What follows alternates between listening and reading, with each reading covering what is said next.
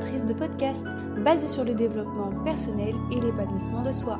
Je vous aide et vous guide vers le bien-être et la reconstruction personnelle suite notamment à un choc post-traumatique. Vous pouvez me retrouver sur Instagram sous le nom de Volange avec 3 L où je vous partage également des conseils sur le développement personnel et n'hésitez pas à rejoindre le mouvement que j'ai créé qui est le hashtag Volange Live. Je serai ravie de voir vos publications. Ensemble, devenons des femmes épanouies et libres de parler. Je suis ravie, mes blooms, de vous retrouver dans ce tout nouveau podcast. Et aujourd'hui, on va parler d'un thème encore une fois sensible, je le sais. On va parler de dépression ou de burn-out. Comment savoir si je suis en dépression ou en burn-out? Pourquoi est-ce que je suis en dépression? Que puis-je faire pendant ma dépression? Comment se sortir d'une dépression? Et comment éviter les rechutes. Voilà les questions que nous allons aborder dans ce podcast aujourd'hui. Alors avant de commencer et de, de, rentrer vraiment dans le vif du sujet, j'ai pour habitude dans mes podcasts de vous définir les notions que j'envisage à chaque fois. Parce qu'en effet, j'utiliserai le sens de dépression pour la suite du podcast, mais on peut aussi envisager le cas du burn-out et ce ne sont pas tout à fait les mêmes termes, ils n'ont pas tout à fait le même sens. Même si les effets de la dépression et du burn-out sont sensiblement les mêmes. Mais les raisons, pas forcément. Alors le burn-out, c'est un état d'épuisement mental qui entraîne à son tour un épuisement physique qui est lié à la personne, mais surtout lié au travail professionnel. Donc c'est vraiment lié à un surmenage au travail. Quant à la dépression, c'est une maladie mentale, et j'insiste sur le fait que c'est vraiment une maladie, qui généralement se caractérise par une profonde et une grande tristesse et qui entraîne, elle aussi également, l'épuisement mental. Donc vous l'aurez compris à travers mes définitions, que dans les deux cas, on est face à un épuisement mental. Ce sont vraiment les effets de la dépression et du, burn-out. Mais alors comment est-ce que je peux savoir si je suis dans un état d'épuisement mental et donc potentiellement est-ce que je suis euh, dans le cadre d'un burn-out ou d'une dépression? Alors il y a de nombreux indices qui permettent d'identifier si oui ou non on est dans un état d'épuisement et si on est dépressif ou pas. Attention, j'insiste bien sur le fait que la dépression c'est vraiment une maladie mentale. Donc un simple sentiment de fatigue, ça va pas du tout suffire à caractériser une dépression ou un burn-out. Donc moi aujourd'hui, je vais vous donner des petits éléments, des indices qui vont permettre de caractériser la dépression ou le burn-out, mais il faut vraiment prendre l'ensemble de ces éléments. Tous ces éléments-là sont cumulatifs. Un seul ne suffira pas. Alors, si vous ressentez un sentiment de désespoir, une perte de motivation, perte de faculté de décision, trouble du sommeil, trouble de l'alimentation, irritabilité marquée, sentiment de frustration, sentiment de solitude, sentiment d'échec, une baisse de confiance en soi, de l'anxiété, angoissée, stressée, surmenée, insécurité. Tous ces éléments-là, là, tous les éléments que je viens de vous énumérer sont des signes de burn-out ou de dépression. Mais encore une fois, c'est vraiment à prendre, il euh, faut vraiment prendre en compte tous les éléments que je viens de vous donner, pas juste un seul. Et encore une fois, comme il s'agit d'une maladie mentale, généralement, cela demande un suivi psychologique et parfois même des traitements. Mais là-dessus, j'en reparlerai un petit peu plus tard dans ce podcast. Donc comme je vous ai dit, le burn-out ou la dépression, c'est un épuisement mental qui entraîne un épuisement physique, corporel si vous voulez. Et la plupart du temps, on n'en prend pas réellement conscience. On n'a pas vraiment conscience qu'on est dépressif ou du moins qu'on est dans cet état d'épuisement mental. Et moi, ça a été mon cas. Donc encore une fois, je vous partage vraiment dans dans tous mes podcasts, je vous partage vraiment quelque chose que je connais, que j'ai vraiment vécu. Je n'invente absolument rien, c'est pas du tout mon but. Comme je vous disais, en fait, j'en avais pas réellement conscience.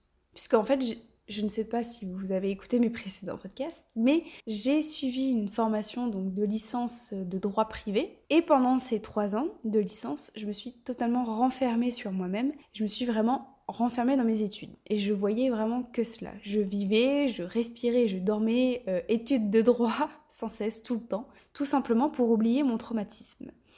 Donc si vous avez écouté mes précédents podcasts, vous saurez que, eh bien, il s'agissait de refoulement volontaire. Et si euh, vous n'êtes pas au courant de, ce qu'est le refoulement volontaire, eh bien je vous invite à écouter euh, les précédents podcasts, et notamment celui sur le refoulement, qui pourront, j'en suis sûre, vous aider aussi. Et donc pendant ces trois années, j'étais extrêmement fatiguée et surtout, quand j'ai terminé donc ma licence de droit privé et que j'ai commencé le début du master en droit des affaires, eh bien je pleurais tout le temps, j'avais des sauts d'humeur, j'avais aucune motivation, euh, j'arrivais plus du tout à me lever le matin. J'avais euh, voilà des pannes de réveil. J'étais tout le temps malade aussi, jusqu'au jour où mon corps a complètement lâché. Vraiment, il a littéralement lâché. C'est-à-dire que je n'avais plus du tout de force en moi. J'arrivais vraiment à rien. Je n'arrivais plus à me lever et je manquais énormément de, sommeil. J'avais vraiment besoin de sommeil. Je dormais quasiment plus, voire pas du tout. Euh, je faisais des insomnies à répétition, des frayeurs nocturnes aussi. Mais j'en ai vraiment pris conscience, en fait, quand euh, c'est mon médecin qui a mis les mots sur ce que j'avais. Sinon, en fait, elle m'a tout simplement dit, mon médecin, que euh, là, fallait que je m'arrête parce que sinon, je mettais vraiment ma vie en danger.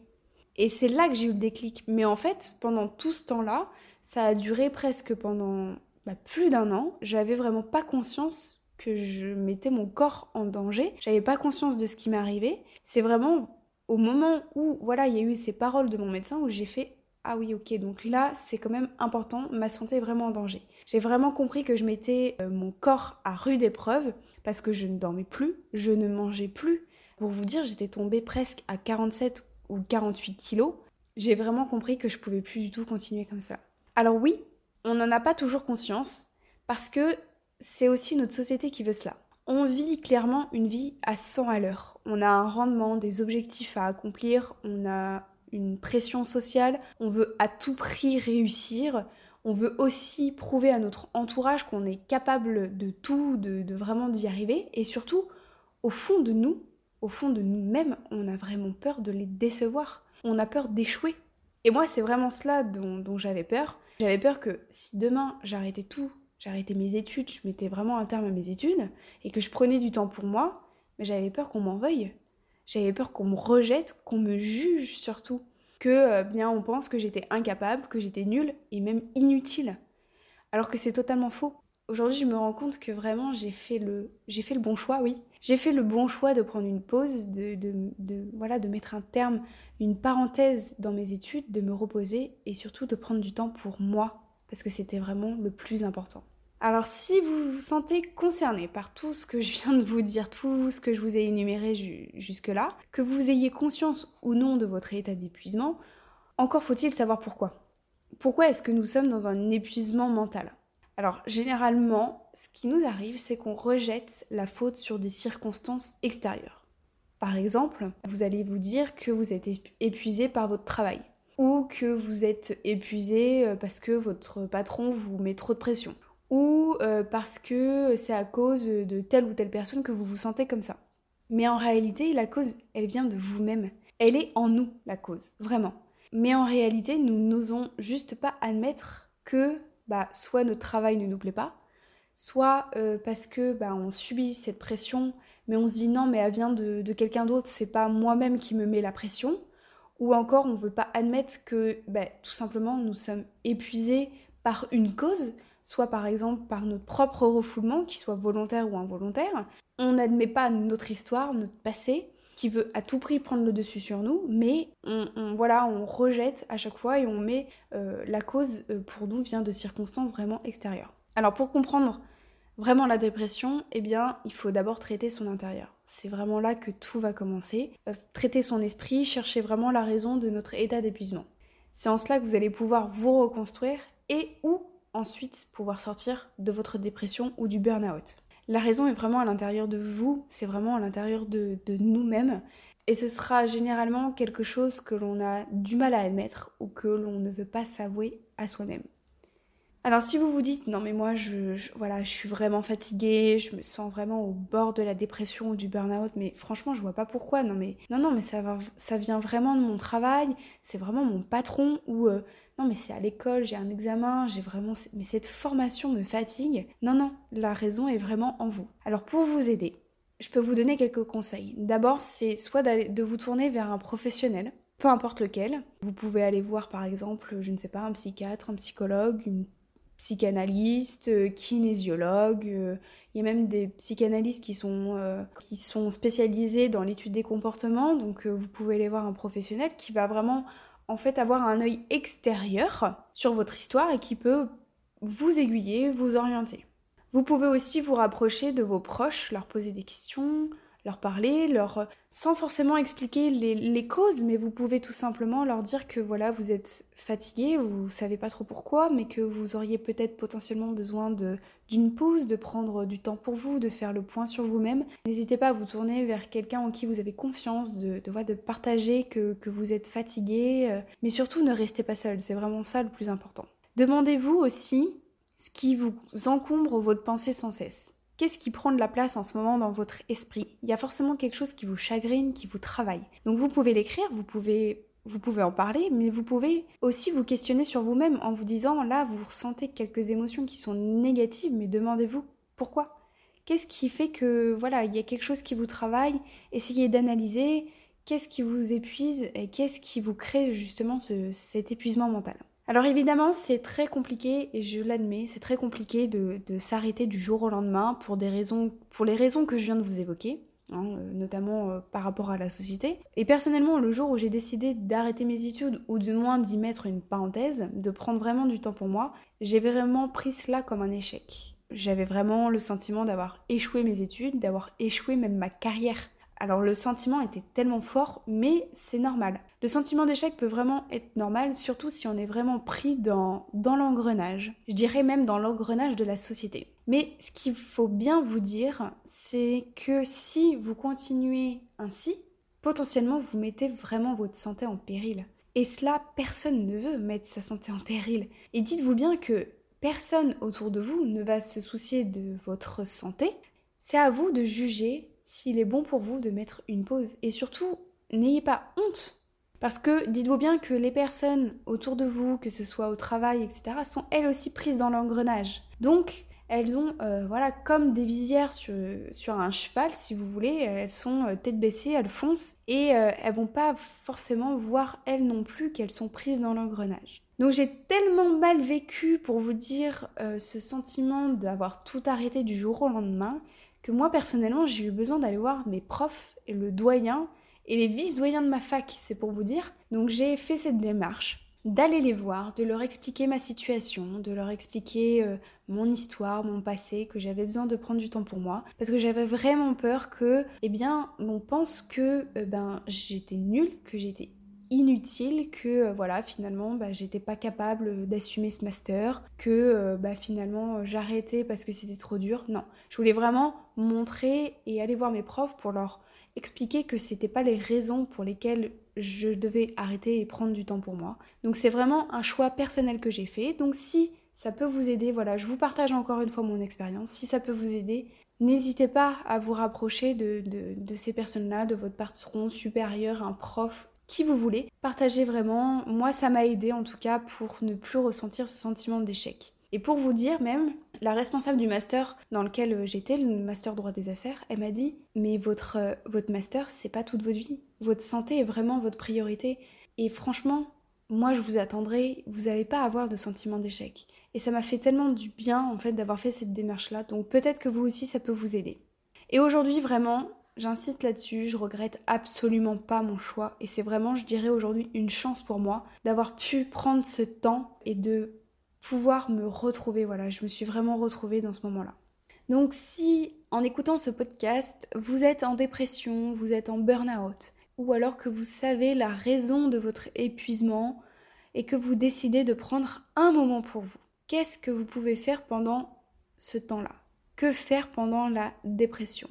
Alors personnellement, cette pause, euh, cette période, franchement pour moi, ça a été une période de transition, je dirais. Alors ça a duré un petit peu plus de six mois, mais vraiment la durée, ça n'a aucune importance. Vraiment prenez le temps qu'il vous faut, il n'y a, a vraiment pas de durée maximale ou minimale. Vraiment, c'est en fonction de vous, chacun euh, prend le temps qu'il faut. Donc au début, si vous êtes vraiment en dépression, personnellement, j'ai eu un traitement. J'ai eu un traitement à base de bromazépam. Alors c'est un cachet qui est sécable où je devais prendre trois fois par jour. Et la seule chose que j'ai eu euh, comme effet, c'était euh, de dormir, dormir, et toujours et encore dormir. Là, sur ce point-là, c'est vraiment au médecin, c'est vraiment le médecin qui va vous dire que vous êtes en dépression, qui va juger si vous avez besoin ou pas d'un traitement. Je ne jugerai absolument pas les traitements que donnent les médecins, j'en ai eu. Aujourd'hui, voilà, je suis un petit peu contre la prise de médicaments parce que je trouve que les effets secondaires sont très importants et très conséquents. Mais encore une fois, quand je vous répète, la dépression c'est vraiment une maladie qu'il faut traiter comme on pourrait traiter un rhume. Donc euh, c'est pas vraiment quelque chose à prendre à la légère. Donc si vraiment vous êtes dans une dépression, si on vous a constaté une dépression et qu'on va dire que c'est inquiétant, il vaut mieux parfois suivre un traitement que peut vous prescrire un médecin, même si voilà, bien plus tard et encore aujourd'hui, je suis un petit peu contre euh, la prise de ce genre de médicaments, mais vraiment c'est un tout autre débat. Alors pendant cette période, c'est vraiment profiter de ce temps-là pour euh, prendre du temps pour vous, pour profiter du temps, de faire des choses que vous ne pouviez pas faire parce que vous étiez surmené. N'hésitez pas à faire une activité physique, de la peinture, du yoga, de la méditation, vraiment. Faites de la marche, cuisinez, peu importe. Vraiment, le but, c'est de vous reposer. N'hésitez pas non plus, et je vous recommande vivement de faire des siestes, parce que généralement, la dépression, et surtout quand on a un traitement, ça fatigue énormément. Que ce soit à midi, à 16h, en pleine nuit, enfin, peu importe. Enfin, voilà, si vous avez des, des problèmes de sommeil, si vous sentez que là c'est le moment pour vous reposer et dormir, faites-le. Et moi, pendant cette période-là, bah, ça a été vraiment une période de reconversion professionnelle. Alors pendant cette période, j'ai eu envie de faire des tas de choses. J'ai eu envie d'être chanteuse, d'écrire un livre, j'ai eu envie de, faire de la musique, de faire une école de chant à Paris. J'ai eu envie de faire euh, prof de yoga, de faire euh, aussi euh, prof de sport. Donc voilà, c'est pour vous dire que c'est une période de transition. j'ai beaucoup été indécise sur les choix que j'ai voulu faire. Et j'attachais vraiment, alors c'est tout à fait normal, j'attachais beaucoup aux opinions de mes proches. C'est-à-dire que je leur disais, voilà, j'ai envie de faire ça, qu'est-ce que t'en penses, etc. Donc ça, c'est tout à fait normal. J'ai compris ça après, que euh, les choix, bah, ça vient que de vous. C'est-à-dire que euh, si vous avez envie de faire des choses, faites-le par vous-même. N'attendez pas d'avoir l'opinion parce que vous serez toujours déçu des opinions de, votre entourage. Donc si vous avez vraiment un projet, essayez de le réaliser, mais faites-le pour vous surtout. Donc c'est encore une fois un autre sujet, je m'égare, mais voilà, c'est une période, cette période-là peut euh, vous permettre de réaliser des projets les plus fous que vous voulez, ce que vous voulez. Donc voilà. Quoi qu'il en soit, profitez de cette période pour vous chercher ou peut-être concrétiser euh, le rêve que vous avez toujours voulu réaliser. Voyez vraiment cette phase, cette période comme un moyen de reconversion ou de transition personnelle et professionnelle. Comme si, eh bien, dites-vous, vous fermez un livre et puis vous ouvrez un autre livre avec un nouveau chapitre, mais c'est vous aujourd'hui qui écrivez le nouveau chapitre. C'est vous qui décidez euh, vraiment de d'écrire euh, dedans ce que vous voulez y mettre dans ce livre et pas pour les autres. Et ça, c'est super important. Comment sortir de la dépression? Alors, j'ai envie de vous répondre que ça vient avec le temps. Encore une fois, il faut vraiment vous donner du temps. Il faut accepter qu'il faut se donner du temps. Moi, j'ai eu vraiment du mal aussi. Euh, j'ai voulu brûler des étapes aussi, m'en sortir et me relever en me disant c'est bon, euh, non mais je vais mieux, euh, je recommence tout. Et en fait, non. Non, il faut vraiment prendre du temps pour soi. Ça sert à rien de sauter les étapes. Il n'y a pas de bonne période. Moi, je me suis relevée au bout de 6-7 mois. Mais encore une fois, tout dépend de chacun. Et surtout avoir la volonté de, remonter la pente. Si vous n'êtes pas prêt, si vous avez encore besoin de temps, bah, donnez-vous ce temps-là. Il n'y a aucune honte à avoir du simple fait de se donner du temps et décider de prendre du temps pour nous. Comment éviter les rechutes et surtout comment éviter de retomber en dépression ou burn-out. Alors cette période, moi, m'a vraiment permis de comprendre qui j'étais et ce que je voulais vraiment. Et j'ai pu me définir des objectifs. J'avais vraiment, j'ai plein d'objectifs en tête aujourd'hui. Et j'ai eu la chance énorme de voyager. Je suis partie à Londres cet été, j'étais vraiment pleinement dans l'instant présent. Et tous les jours, dans mon quotidien aujourd'hui, je, m'efforce à reproduire justement ce sentiment de liberté et de pleine conscience dans mon quotidien. J'essaie de retranscrire ce côté positif que j'avais. Je me fixe mes objectifs parce que c'est comme cela qu'on peut être dans l'instant présent et c'est comme ça qu'on peut être heureuse. Donc se fixer des objectifs permet vraiment d'aller de l'avant, de se construire un projet, de se construire une vie et d'éviter de retomber en, dépression. Faites quelque chose de votre vie qui vous plaît vraiment. Ne faites pas les choses par contrainte ou parce qu'on vous les a imposées. Faites vraiment ce qui est bon pour vous, ce qui est meilleur pour vous. Honnêtement, c'est le meilleur conseil que je peux vous donner. Faites les choses dont vous avez réellement envie. Et bien voilà mes blooms, c'est là-dessus que se termine ce podcast. J'espère que tous mes conseils pourront vous aider dans votre quotidien. Je vous invite à me retrouver sur Instagram sous le nom de Volange avec 3 L et à me soutenir sur les différentes plateformes que ce soit SoundCloud, Spotify ou les 5 étoiles sur iTunes. Je vous dis à très bientôt et je vous fais de gros bisous. Ciao